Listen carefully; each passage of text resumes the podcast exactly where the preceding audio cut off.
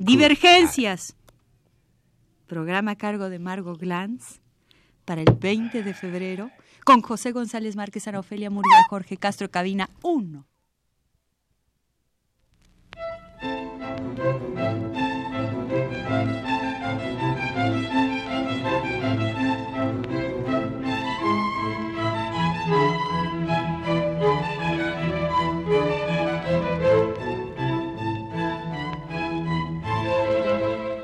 Divergencias.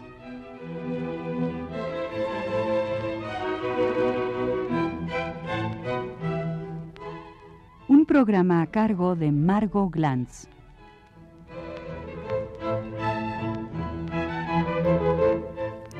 Diderot hace hablar a las alhajas.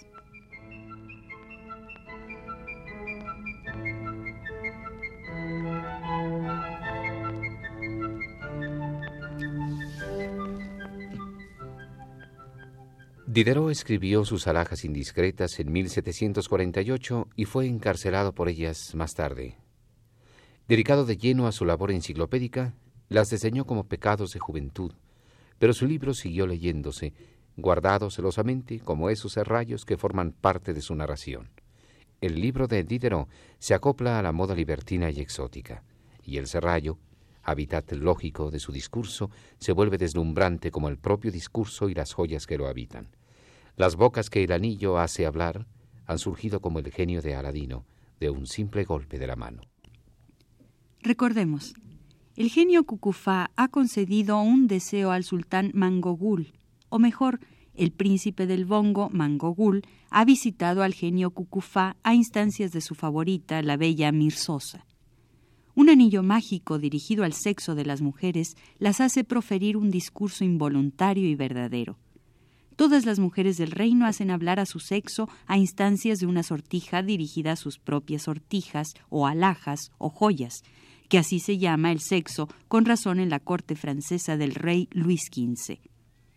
Sin embargo, Cucufá advierte con malicia Haced un buen uso de vuestro secreto y pensad que hay curiosidades mal colocadas.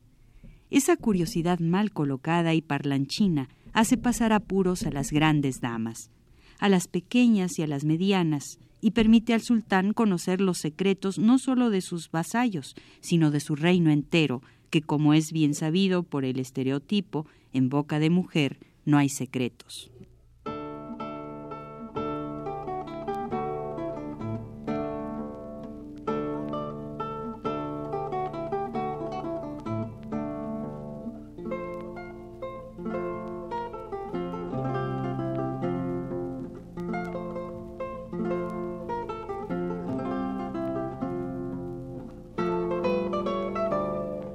En su historia de la sexualidad recientemente traducida en siglo XXI, Michel Foucault hace un estudio de esta obra considerada por muchos críticos como un simple juego inteligente.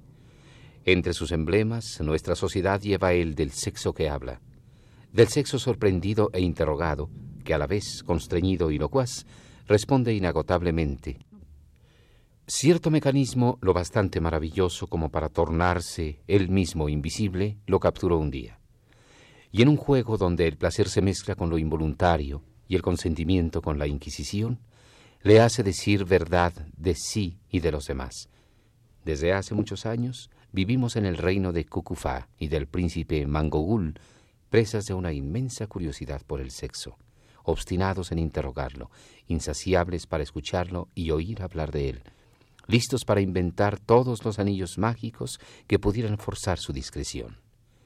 Este anillo mágico, concedido como don por un genio, se une así a los diferentes artefactos mágicos que las mil y una noches, debidamente expurgadas por Galán, ofrecían a los lectores del siglo XVIII francés, ávidos de encerrarse para gozar de la sensualidad. Pero sobre todo de contarla como Sherazada cada noche. Veamos un poco lo que dicen esas joyas así apresadas por un anillo que torna invisible a quien lo usa y lo deja como espectador único y oidor perfecto de un relato organizado para la confesión de lo más íntimo, que es a la vez lo que habla sin tapujos.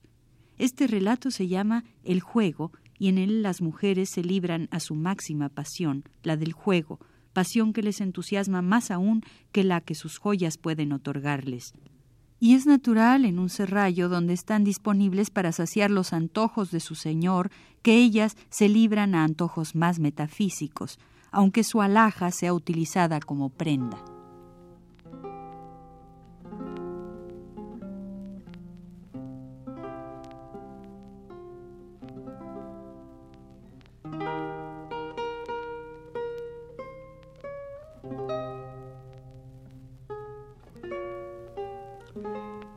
La mayor parte de las mujeres que formaban el partido de la Manimombanda jugaban con encarnizamiento, y no se necesitaba tener la sagacidad de Mangogul para advertirlo.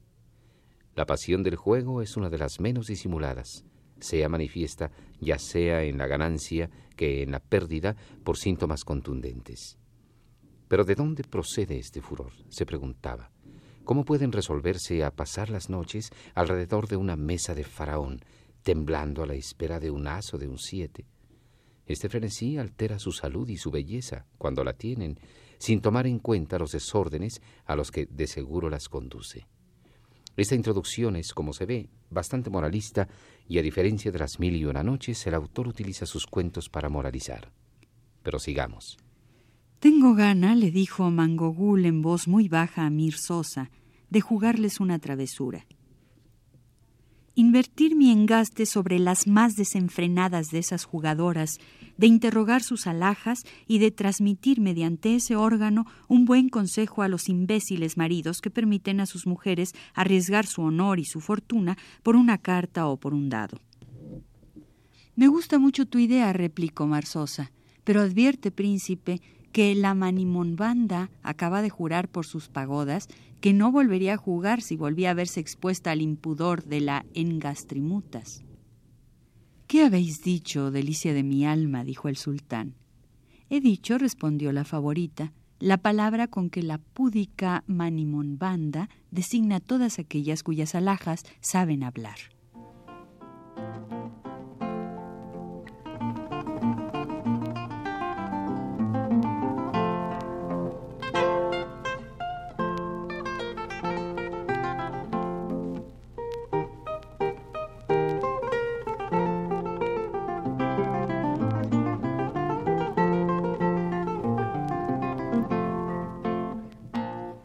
Y el sultán divertido continúa junto con Diderot. Es un invento de ese brahmin idiota que se precia de saber griego e ignorar el congolés. Sin embargo, para no molestar a Monimombanda y a su capellán, interrogaré a la alhaja de Manila, y sería muy importante que el interrogatorio se hiciese aquí para edificar al prójimo. Príncipe, creedme, más vale evitarle esa molestia a la gran sultana. Podéis hacerlo sin que vuestra curiosidad o la mía se perjudiquen. ¿Por qué no vais a casa de Manila? Iré si así lo queréis, dijo Mangogul. Esperaré hasta las dos de la mañana. Príncipe, ni lo penséis, replicó Mirsosa. Es la mejor hora del día para las jugadoras. Si vuestra Alteza tiene a bien creerme, irá con Manila durante su primer sueño, entre siete y ocho de la mañana. Mangogul siguió el consejo de Mirsosa y la visitó a las siete de la mañana cuando sus mujeres la estaban acostando. Por la tristeza de su rostro comprendió que había perdido en el juego. Iba y venía de un lado a otro, se detenía, levantaba los ojos al cielo, pateaba. Apoyaba sus puños contra los ojos y murmuraba entre dientes cosa que el sultán no podía oír. Al desvestirla, sus mujeres seguían temblando todos sus movimientos, y cuando lograron acostarla, fue no sin haber resentido sus groserías y cosas aún peores. Acababa de cerrar sus ojos cuando Mangogul invirtió su anillo sobre ella. De inmediato la alhaja exclamó con pena Jamás volveré a jugar contra Abidul, solo sabe hacer trampas. Que no se me hable de Darés, con él se arriesga la infelicidad. Ismael es bastante buen jugador, pero no puede enfrentarse a todas. Masulim era un tesoro, antes de pasar por las manos de Crisa.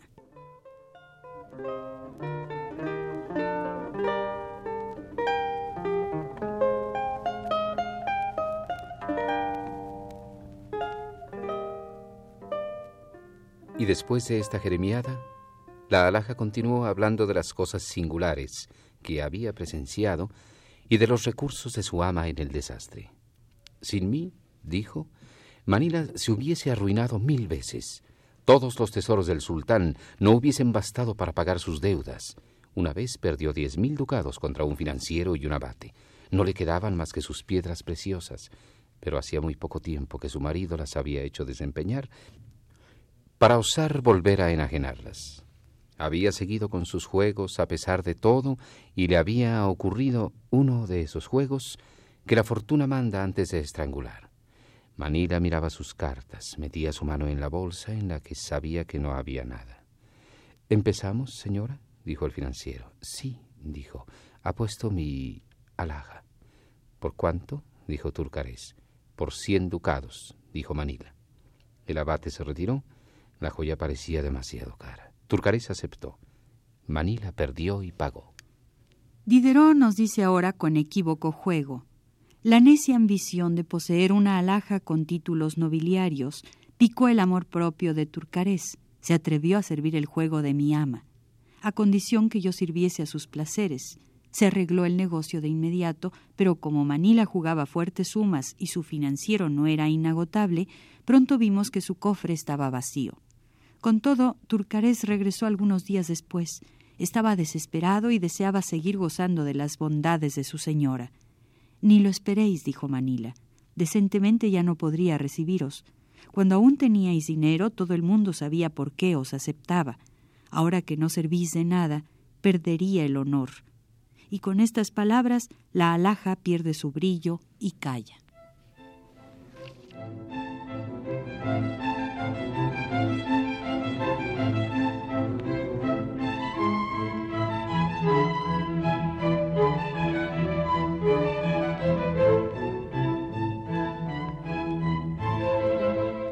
Divergencias.